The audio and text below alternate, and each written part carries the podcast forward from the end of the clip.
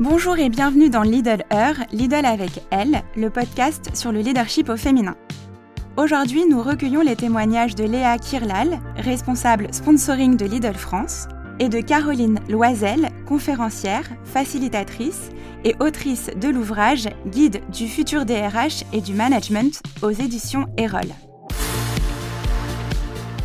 Merci à toutes les deux de votre présence aujourd'hui. Vous avez chacune des parcours euh, très inspirants. Est-ce que euh, Léa, tu peux te présenter? Bien sûr, avec plaisir. Euh, bonjour à, toutes et à tous. donc, je suis effectivement Léa Kirlal, responsable du sponsoring chez Lidl France depuis 8 ans maintenant.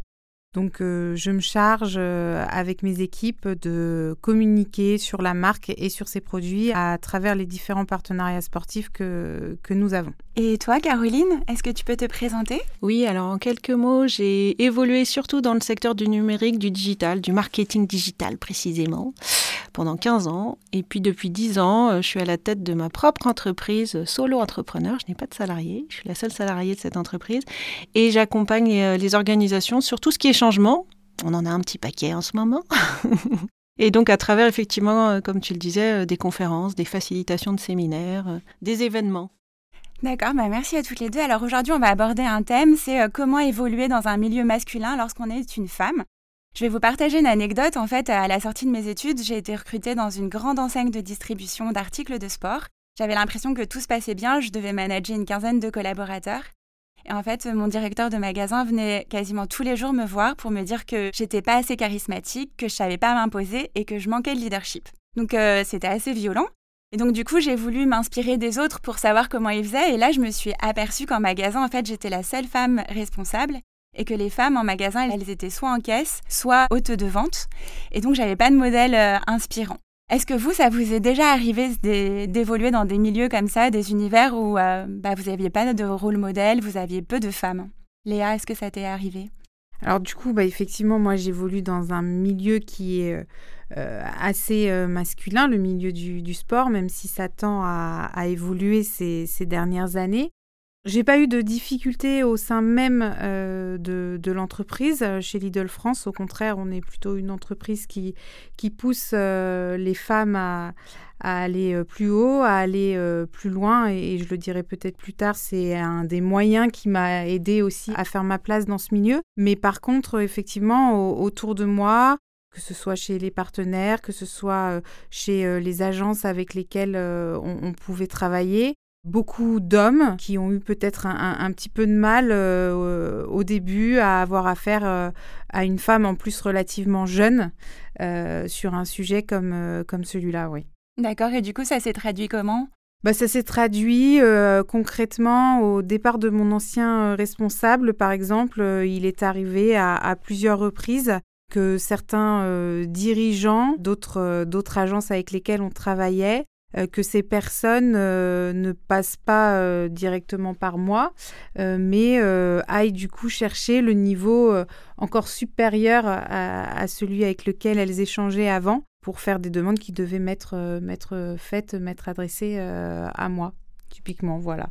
Donc on passait au-dessus de toi en pensant que bah, c'était pas toi qui avait. oui, ou alors on le savait, mais on n'avait on n'avait pas envie quoi. A priori, je devais pas semblé à la hauteur, peut-être. Euh, voilà, à leurs yeux, ça, devait être ça, sans doute. D'accord. Alors, du coup, tu as fait comment? Alors, comme je le disais, on, a la chance quand même chez Lidl d'avoir euh, des, responsables et un top management euh, qui, a, qui accompagne les femmes dans, dans, cette, dans cette évolution. Et donc, ce qui s'est passé très simplement, c'est que bah, le sujet m'est revenu de façon très naturelle et que du coup, bah, c'est à moi qui est revenu le droit de faire le retour à, la personne euh, concernée au départ. Donc euh, j'ai fait le retour euh, de façon naturelle. J'ai pas fait de remarques sur, sur ce qui s'était passé. Ça me semblait pas utile.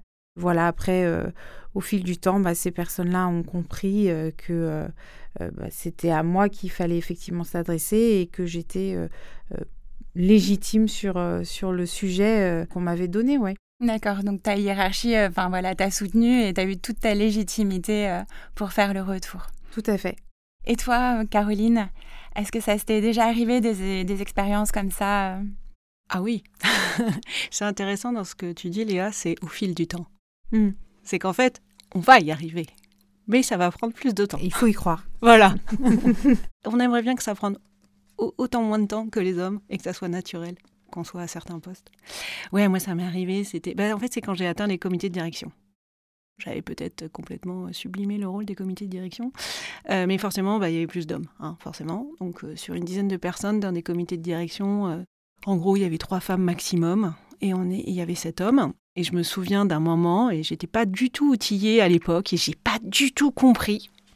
Et c'est seulement il y a quelques années que j'ai compris cette remarque. Donc, on est en comité de direction, on est en train de parler d'un sujet assez important pour l'entreprise, et il s'avère que je suis pas d'accord sur ce qui est en train de s'échanger. Donc euh, je reprends la parole, je voilà, j'argumente, euh, je prends la place quoi. Et à un moment donné, le PDG me dit "C'est parce que tu as mis ton pull chienne de garde que tu es comme ça aujourd'hui." Alors en fait complètement interloqué, ça m'a tellement sidéré que j'ai pas pu continuer mon propos en fait. Et pendant des années, je me suis dit que c'était c'est ma personne, c'est une question de personne, de caractère, que ça soit le sien ou le mien qui fait ça. Et aujourd'hui, euh, ouais, je pense que je, répondrai quelque chose. Mais c'est pas facile la répartie. Oui, non, euh, totalement, c'est pas facile. Et puis, bah, voilà, quand on, quand on reçoit ce genre euh, de propos, on, s'y attend pas, donc on n'est pas préparé, donc c'est totalement déstabilisant. Donc on voit à travers vos témoignages à toutes les deux que c'est pas forcément facile d'évoluer dans un milieu masculin, et tout à l'heure, Léa, tu as parlé de légitimité. Comment ça se caractérise pour toi et comment tu arrives à positionner ta légitimité? Quels sont les outils que tu as mis en place pour euh, asseoir aussi ta légitimité? Alors on n'arrive pas là où on, où on, est par hasard. Hein. Euh, si, euh, si on a les, postes que l'on a aujourd'hui, c'est c'est qu'on les mérite, c'est qu'on a les, les compétences pour y être. Donc il faut croire en ça et il faut croire en, soi. Euh, sans, sans être un but de sa personne, hein, bien sûr. Mais, euh, euh, et donc, dans, dans son comportement, il faut faire sentir que l'on sait de quoi est-ce que l'on parle, qu'on connaît le sujet, le milieu dans lequel on, évolue. Qu'on n'est pas qu'on n'est pas inférieur ou moins compétente sur euh, sur ce sujet-là. Donc euh, euh, ça, va, ça va effectivement se transmettre par des termes peut-être techniques d'un côté et, puis après bah, un comportement qui va montrer bah, qu'on est sûr de soi sans trop l'être, mais que l'on est à l'aise, que l'on est assuré dans, ce que l'on dit, et effectivement qu'on insiste peut-être parfois quand on peut remettre en doute notre parole, parce que ça, ça a aussi pu m'arriver plusieurs fois à ce qu'on me tienne tête sur des, sur des positions que, que je, que je pouvais avoir euh, en disant bah non voilà je pense comme ça euh, parce que c'est comme ça et, du coup je pense que c'est effectivement la, la, bonne décision ou le, le bon, euh, le bon chemin à prendre. Voilà c'est très intéressant ce que tu dis sur euh, cette notion d'avoir confiance en soi. Et souvent, on se dit ah bah, si j'ai trop confiance en moi, je peux paraître euh, un but de ma personne. Et du coup, la frontière, des fois, elle peut paraître floue. Est-ce que tu arrives à, faire euh, voilà, la distinction entre bah, être un peu trop un but de sa personne, voire même des fois arrogant, et avoir confiance en soi? Bah, avoir confiance en soi ne veut pas dire ne pas savoir se remettre en question. Au contraire, je pense qu'avoir confiance en soi, c'est aussi savoir euh, se remettre en question pour pouvoir euh, euh, avancer et évoluer de, de, façon positive. Donc ça, je pense que c'est quelque chose d'important de ne pas penser que l'on puisse tout savoir. Euh, et de ne pas penser que les autres ne puissent pas nous apporter quelque chose. Euh, néanmoins, euh, quand on a un avis, on l'a certainement pour une raison et il faut savoir voilà l'exposer, le, le, défendre pour pouvoir convaincre ou alors au moins échanger.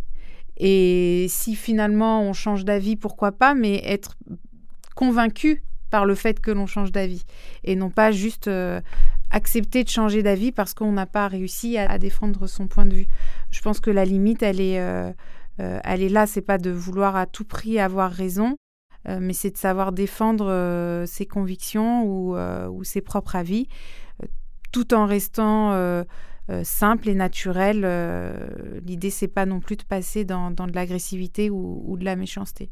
Voilà, je, pense que ça, ça se passe comme ça. D'accord, mais c'est super intéressant parce que bah, c'est vraiment un bel exemple de leadership, en fait, d'être convaincu dans bah, des valeurs, des convictions profondes, mais aussi d'être à l'écoute euh, du collectif, des remarques, pour constamment euh, avancer et progresser. Donc, euh, bravo à toi.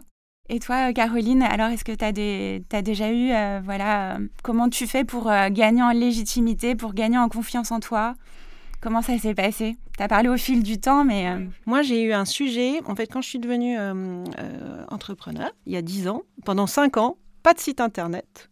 Je disais rien sur LinkedIn. Alors, j'ai quand même, j'avais du travail, il s'avère que j'avais un bon réseau et que je faisais plein d'autres choses, donc j'avais aucun problème pour faire des petits déjeuners, déjeuner, parler de moi, aller dans des conférences, etc. Pas de souci. Par contre, la visibilité, c'était vraiment un sujet. Prendre ma place. Euh, donc je me suis fait coacher sur ce sujet-là parce qu'au bout de cinq ans, j'avais envie d'être conférencière. Donc conférencière sans site internet et sans parler sur LinkedIn, là, ça commence à être un peu contradictoire comme concept. Donc je me suis fait accompagner par une coach sur deux, trois séances. Et, euh, j'ai en tête un moment de bascule incroyable après avoir tourné autour du pot pendant 50 ans sur euh, tous les arguments que j'avais pour pas y être, j'ai pas le temps, je sais pas quoi dire sur LinkedIn, tout, tout a déjà été dit, nanana, On a abordé le point, en fait, on est arrivé, alors comme souvent, hein, il y a des, des trucs famille, j'ai eu une éducation qui fait que euh, il faut pas se la péter, euh, il faut pas euh, flamber, euh, ça pourrait rendre les gens jaloux. Donc en gros, pour vivre heureux, vivons cachés. Bon, ce qui ne m'arrange pas du tout pour être conférencière. Donc je commence à lui dérouler ça. Et ma coach m'a dit, mais attends, tes parents, ton père notamment, ils, ils avaient une boucherie, tes parents? Bah, oui, oui, avaient une boucherie. Il y avait écrit quoi sur le nom de la boutique? Et là, je la vois arriver gros comme une leçon. Je suis, bah, il y a écrit Jean-Yves Loisel, quoi. D'accord. Donc ton père, il n'avait pas de problème avec la visibilité. Donc là, tu me parles d'une éducation, ceci, cela, mais euh, ton père, il n'a pas eu de problème. Ouais, c'est vrai. Et sur le papier, il y avait bien écrit Jean-Yves Loisel, etc. Et ça, ça m'a fait basculer. Parfois, je me dis aussi, euh, on, s'est fait des nœuds dans notre cerveau pour s'empêcher de quelque chose qui nous met mal à l'aise. Moi, ça me mettait mal à l'aise quand même de faire un site internet à mon nom, carolinenoisel.fr, mais pour qui tu te prends, franchement euh, Franchement, hein, c'était ça. Hein. Voilà, et donc bah voilà, et maintenant c'est ok. donc euh, gagner en visibilité et, assumer totalement en fait cette, visibilité et de pas s'auto-censurer euh, inutilement. On voit aujourd'hui que dans notre société, l'image du leader, elle est encore très masculine. Je, bah moi, j'ai fait ma thèse en 2011 et j'avais demandé à une centaine de personnes de me citer de grands leaders et j'avais 9 personnes sur 10 qui pensaient automatiquement à un homme fort, puissant, dominant et charismatique. Donc on voit que la représentation du leader, elle est très masculine. Est-ce que toi, Léa, tu as, est-ce que ça te parle? Est-ce que tu as déjà vécu ça? Oui, alors euh, ça me parle parce que euh, cet exemple est aussi très représentatif pour le secteur dans lequel j'évolue, qui est le monde du sport. On met euh, beaucoup plus en avant le, sport masculin que le, que le sport féminin. Euh, notamment dans, les médias. Hein. C'est une vraie problématique aujourd'hui qui empêche aussi bah, le sport féminin de se développer parce que sans médiatisation et sans visibilité dont tu parlais, on n'a pas de revenus et donc c'est difficile après de, se développer. Euh, quand vous regardez les plus grands médias sportifs euh, aujourd'hui, vous pouvez avoir en une un, un fait divers euh, qui a pu se passer dans, un sport masculin, pour ne pas citer le plus connu comme le foot.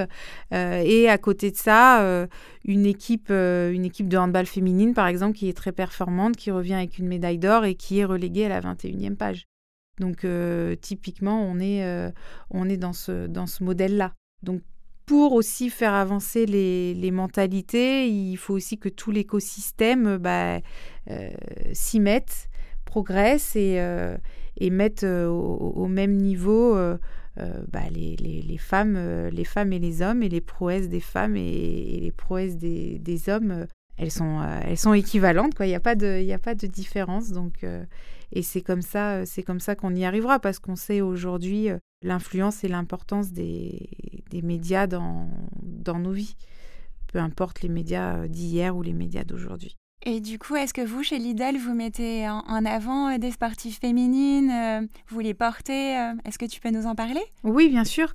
bah, du coup, chez Lidl, c'est quelque chose d'important pour nous.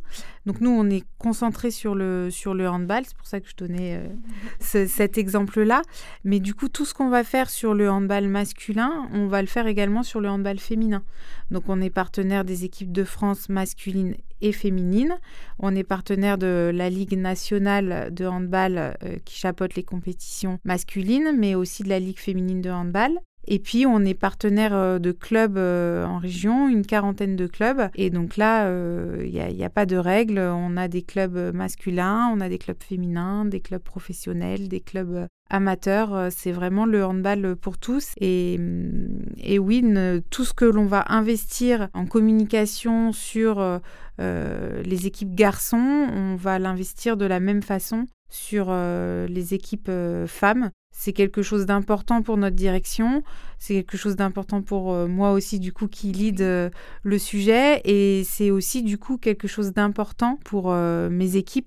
Moi j'ai une, team de garçons et typiquement j'ai un, de, un des garçons l'année dernière qui a travaillé sur un sujet qui était les cycles menstruels et leurs conséquences sur la performance des, des sportifs de haut niveau. Et donc il s'est emparé de ce sujet. Euh, c'est un sujet qui l'a, euh, euh, je ne sais pas si je peux dire passionné, mais en tout cas qui l'a intéressé. Il a aussi appris beaucoup de choses. et cette année, il repart pour la saison 2 du sujet. Donc voilà, chez Lidl, on est tous sensibiliser, j'ai envie de dire, euh, sur cette thématique, ou c'est même pas sensibiliser parce que pour moi, il n'y a, a, pas de différence à, à faire et pour moi, c'est l'objectif, c'est ce vers quoi on doit tendre, c'est-à-dire demain, on ne doit plus parler de sport au féminin ou de sport au masculin, ou de leadership au féminin ou de leadership au masculin, on doit parler de sport et on doit parler de leadership et, j'espère, euh, j'espère qu'on y arrivera quoi. Voilà. D'accord, c'est génial, bah, c'est super. Et du coup, ça montre aussi que bah, s'il continue une deuxième année, euh, ça l'a, voilà, il était engagé à investir sur cette question. Euh, Exactement. Sur, le sport des femmes. Et toi, Caroline, est-ce que tu peux nous partager Oui, il y a quelque chose sur lequel je vais rebondir parce que j'ai un, un, propre podcast et, et mon fils a écouté un des épisodes. Et dans les premiers épisodes, c'était ma propre exploration. Il me dit, mais maman, quand tu poses la question à un homme ou à une femme, euh, parle-moi de, l'énergie masculine et parle-moi de l'énergie féminine, mais maman, tu ne peux pas poser cette question. Forcément, tu, les mets euh, dans, un coin et forcément, il va dire des stéréotypes. Waouh Je dis, écoute, bon, écoute les autres épisodes d'après parce que j'ai voilà, avancé. Mais j'avais besoin de passer par cette étape. Voilà, mon fils de 19 ans. Donc j'ai bon espoir tu vois? Parce que lui, effectivement. Tu vois, lui, ça le choque qu'on dise un truc pareil. Bah oui. Tu vois? Mm. Voilà. Et moi, je le faisais, c'était ma propre démarche de démarrage, de déconstruction, etc. Et donc, pour le côté, ouais, leadership, j'ai une anecdote en tête, c'est quand j'ai lancé mon livre. Euh, donc, soirée de lancement avec mon co-auteur. Et euh, une des personnes vient me voir et me dit euh, Bon, entre nous, c'est toi qui as tout écrit? Bah non, il y a 360 pages. Je dis bah non, on a fait moitié-moitié. Il dit ah bon, ah bon, ah bon. Et sur le moment, en fait, je l'ai pas pris contre moi. Je me suis dit, oh ben non, c'est pas très sympa, euh, l'image euh, qu'il a de mon co-auteur. Euh. Alors après, j'ai essayé de comprendre. Je me suis dit, bon, bah, la personne doit se dire que sous prétexte que mon co-auteur a une, énorme entreprise avec beaucoup de salariés, il pense qu'il n'a pas le temps, qu'il a délégué. Ouais, mais ça m'a... Ah, ça m'a fait bizarre. Et je me suis dit, bah, c'est sûr, Emmanuel a plus l'image du leadership que moi. Alors que bah, c'est pas parce qu'on est tout seul que voilà, on écrit le livre pour l'autre, quoi. Donc euh, c'était marrant cette euh, pensée euh, un peu stéréotypée, j'ai trouvé. Parce que je pense pas qu'il aurait posé la question à Manuel. On est d'accord, c'est toi qui as tout écrit. je pense pas. D'accord, en gros, c'était toi la petite main. Exactement. Et, lui. il avait rien fait, il avait juste mis son nom sur la couverture. Pour m'aider moi d'ailleurs plus connu que moi. Oui, donc c'est de naviguer dans les euh, stéréotypes et les attentes stéréotypées. Du coup, Léa, toi, tu parlais que tu avais une équipe essentiellement masculine. Est-ce que tu as été confrontée à des stéréotypes, euh, des remarques euh, Et du coup, enfin, ça t'est déjà arrivé?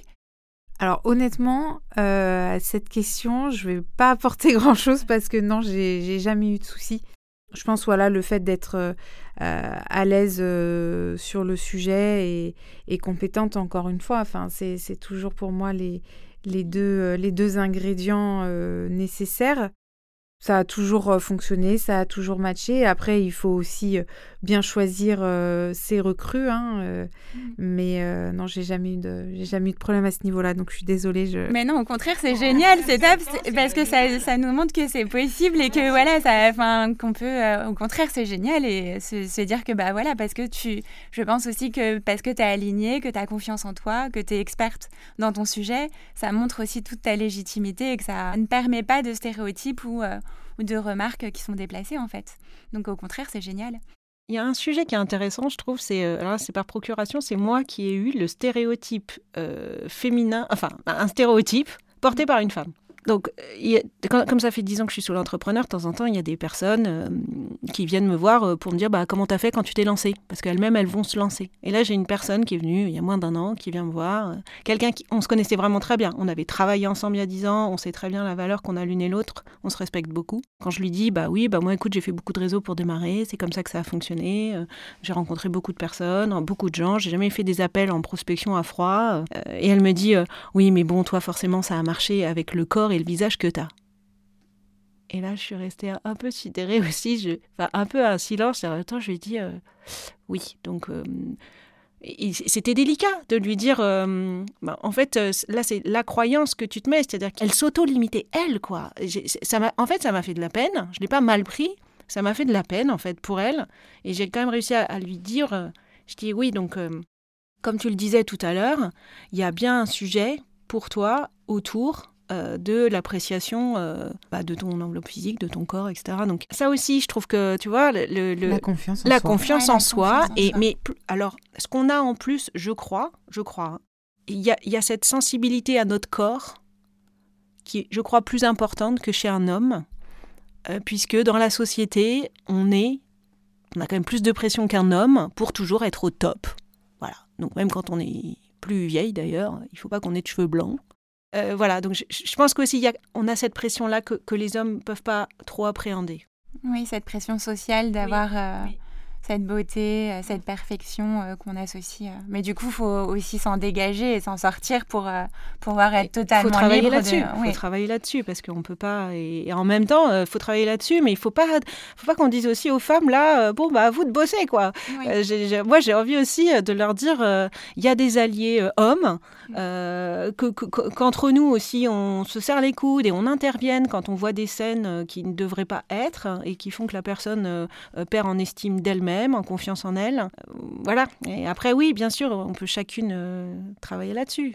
Mais j'espère que tout le monde euh, mais c'est assez intéressant parce que je, regardais, il y avait une étude qui a été publiée dans le journal Le Monde qui montrait que euh, sur ce phénomène d'autocensure, pour postuler à un poste, une femme attendait d'avoir 80% des compétences, alors que les hommes attendent d'avoir 50% des compétences pour postuler au poste. Du coup, euh, ce phénomène d'autocensure, est-ce que ça vous est déjà arrivé ou est-ce que euh, bah, vous y allez Toi, tu parlais, Léa, de ta confiance en toi. Cette confiance en toi, tu, bah, tu y vas, tu fonces et tu oses à chaque fois? Je vais oser, même si parfois peut-être je n'ai pas confiance à 100%. Parce qu'il m'arrive aussi euh, de douter, il m'arrive aussi parfois de ne pas avoir confiance en moi, euh, mais je pense que l'important c'est euh, de ne pas le montrer, forcément. Et puis, je pense que dans la vie, qui ne tente rien n'a rien, je pense qu'il faut essayer, il faut parfois chuter pour pouvoir mieux se relever et pouvoir aller plus loin.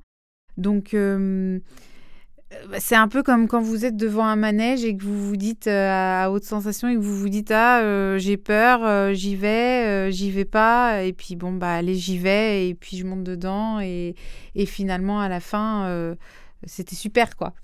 Donc voilà je pense que avoir confiance en soi, euh, oui, mais on disait aussi tout à l'heure qu'il ne faut pas en avoir trop non plus. Donc parfois on peut, on peut, on peut douter, mais dans certains cas, je pense qu'après il faut, euh, euh, il faut oser. Voilà. C'est aussi le goût du challenge peut-être par moment. Il faut oser, il ne faut pas avoir, avoir peur de, de se tromper. Alors, est-ce qu'aujourd'hui, on, on, accepte moins d'erreurs d'une femme que d'un homme? Je ne sais pas, c'est possible. Mais, mais si après... après tomber, on se relève et qu'on montre qu'on est capable de faire encore mieux, c'est aussi voilà comme ça qu'on apprend et, et qu'on optimise, qu'on optimise ce que l'on fait. Enfin, nous, euh, ça, ça nous est arrivé de mettre en place des choses et donc ça m'est arrivé de mettre en place des choses, des activations qui n'ont pas forcément euh, fonctionné. Euh, bah, on fait le bilan, on voit pourquoi ça n'a pas fonctionné. Soit on arrête et on fait autre chose, soit on fait différemment pour que ça fonctionne. mais voilà, c'est c'est ce que je disais tout à l'heure, c'est la remise en question finalement. Voilà, donc euh, la confiance, le challenge et euh, la, remise, euh, la remise en question. D'accord, oui, c'est super intéressant. Donc en fait, à chaque fois, même si ça fonctionne pas, c'est qu'on apprend, on se relève et on rebondit et on repart euh, de l'avant euh, pour progresser en fait. Est-ce que toi, Caroline, tu as euh, des expériences à nous partager sur... On part pas tous égaux sur le sujet de la confiance en soi et de l'estime de soi. Ça dépend clairement quand même de comment on s'est senti valorisé et comment on se souvient d'avoir été valorisé que ce soit par euh, les parents, les enseignants, son environnement proche. Donc déjà, on n'est pas tous égaux, et ça, je pense que ce n'est pas potentiellement genré. Potentiellement. Après, ça peut dépendre des familles. Parfois, on a plus permis de choses aux garçons, il y a parfois des différences, mais ça peut ne pas l'être. Et hum, moi, en 15 ans, j'ai changé sept fois d'entreprise. Euh, donc, euh, j'ai le goût de la compétition, en fait. J'ai le goût du dépassement de moi-même. donc, je pense que j'ai plutôt eu la chance euh, de partir assez en avance sur la ligne de départ de la confiance en moi. Euh, de par euh, voilà l'amour de mes parents, de par je pense aussi le côté il y a, assez l'effort au travail, le goût de l'effort, ouais je l'avais, je, je l'ai intériorisé en tous les cas. après ce que tu disais sur l'étude là, 50-80%, oui. Je l'ai vu autour de moi, sur un même poste, deux personnes que je connaissais de la même entreprise. Hein. Euh, la femme, elle avait genre 50 euh, plus. Elle, elle n'a pas postulé, alors qu'elle avait plus de compétences. Et euh, l'homme que je connaissais, lui, a postulé et il a eu le poste. Et on en a reparlé quelques mois après. Et quand j'ai compris, j'ai dit, bah, alors là, démonstration de l'étude.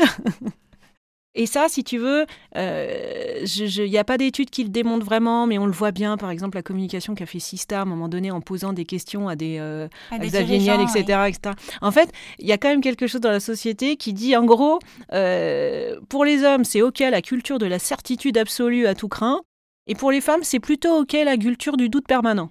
Tu vois Et donc, euh, ça, je, je, pense que c'est assez structurant dans nos façons d'être. et que ce soit au foyer, euh, entre amis, euh, au travail. D'accord, c'est super intéressant du coup sur les solutions pour euh, bah, permettre aux femmes voilà, de ne pas s'auto-censurer et d'avoir toute leur légitimité et leur confiance. Qu'est-ce que, quelles seraient les solutions? Alors bien s'entourer. S'entourer des personnes qui ont eu la chance, peut-être comme moi aussi, tu vois, je suis, clairement je suis partie en avant sur la ligne de départ de la confiance en soi. On en parlait avec une, une amie ce matin. ça va peut-être énerver certains ou certaines, je ne sais pas. Appeler des hommes, mais oui, mais oui, les premières missions que j'ai vendues, euh, je voulais me tarifer à un prix et euh, il y avait un, homme avec lequel je parlais à ce moment-là, il me dit non, non, tu tarifes tel prix, euh, puis t'essayes, si ça passe, ça passe. C'est passé. C'était plus 30% que le tarif que je pensais mettre. Voilà. Mais ça peut, encore une fois, je pourrais aussi demander conseil à une femme qui, voilà, qui a 10 ans d'entrepreneuriat ou peut-être 5 ans, ou qui dès le démarrage m'aurait dit non mais attends, tu tarifes tel, tel il n'y a, pas de, a pas de sujet. Donc ça, c'est euh, voilà les, conseils de l'entourage, de l'environnement dans lequel on, se trouve. Et puis, euh, je crois beaucoup aussi euh, aux choses un peu, entre guillemets, alternatives, donc hors du lieu de travail. Donc par exemple, moi j'ai découvert la musculation. Et en fait, aller travailler son intensité, son goût de l'effort maximal, le fait de se reposer après, de se dépasser clairement, de, enfin, soulever des charges, c'est quand même quelque chose. Enfin, en tous les cas, pour moi, ça a été quelque chose.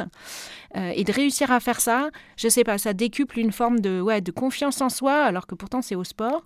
Euh, la prise de parole en public, euh, on a du mal à prendre notre place en tant que femme parfois. Ces activités qui permettent d'aller développer dans d'autres contextes et de nourrir notre confiance en nous. D'accord, oui, c'est super intéressant de se dire que c'est pas forcément dans le milieu professionnel, mais que ça peut être aussi dans le sport et dans d'autres alternatives où on prend notre place et, euh, et on ose en fait. Et du coup, toi, Léa, quelle, euh, quelle solution t'imagines euh, bah, pour si demain une petite fille t'écoute et qu'elle a aussi envie d'être responsable du sponsoring dans une grande entreprise Quel conseil tu lui donnerais? De foncer. non, sans aucun doute, de tenter sa chance. Il n'y a pas de raison qu'elle ait moins de chance qu'un homme, de suivre le parcours qu'il faut pour, euh, pour y arriver, de croire en elle, de pas écouter euh, ce qu'on pourrait lui dire de, de négatif et, et d'aller plutôt euh, se nourrir de, de, choses positives. Je suis assez d'accord sur le fait que il faut aller se nourrir plutôt à, l'extérieur avant d'entrer dans l'entreprise si, si on a un souci avec sa légitimité ou avec sa confiance. Tu parlais du sport, je pense que c'est un très très bon moyen. Ça peut être aussi bah, l'écoute de contenu, par exemple, pour se rendre compte que bah, c'est possible, que d'autres euh, y sont arrivés, et donc pourquoi pas moi, pourquoi pas elle, finalement? Donc oui, tu veux dire que c'est que Eh ben, il faut essayer. Encore une fois, euh, euh, si on n'essaye pas, on ne peut pas savoir mm. euh, si on peut y arriver. Si on ne réussit pas, c'est qu'on fera autre chose de tout aussi bien. Et puis, si on y arrive, c'est que c'est là où on devait être. Et du coup, si vous aviez une baguette magique et que vous pouviez changer quelque chose dans le monde professionnel, qu'est-ce que vous changeriez? Pour qu'il y ait euh, bah, voilà, plus d'égalité, plus de parité. Euh. Moi, je le dis avant, au cas où. c'est ton idée. Alors, voilà là-dessus, il y a un truc qui changerait tout, c'est euh, le congé paternité, qui serait beaucoup plus long, beaucoup plus long, beaucoup plus long que celui actuellement. Parce que, en fait, tout se joue. Hein, c'est un vieux proverbe, ça. Hein, une relation, elle se joue quand on a planté le clou. Il faut bien planter le clou au départ. Et ben, c'est la même chose quand il y a un bébé qui arrive dans un foyer. Bah, il faut que les deux personnes, elles soient là. Donc, moi, je suis pour un congé paternité évidemment un peu inspiré des modèles scandinaves qui en gros sont euh, un congé euh, quasi équivalent les six premiers mois et ensuite euh, il reste encore six mois où l'un des deux partenaires, enfin les deux partenaires se mettent d'accord pour se répartir les six mois qui restent. Ça, ça changerait tout parce qu'en fait il y aurait une prise de conscience réelle sur le terrain du deuxième partenaire qui va être confronté à quelque chose de complètement inconnu, on parle même de vulnérabilité, n'est-ce pas, à ces moments-là quand même, parce qu'on ne sait pas comment ça fonctionne.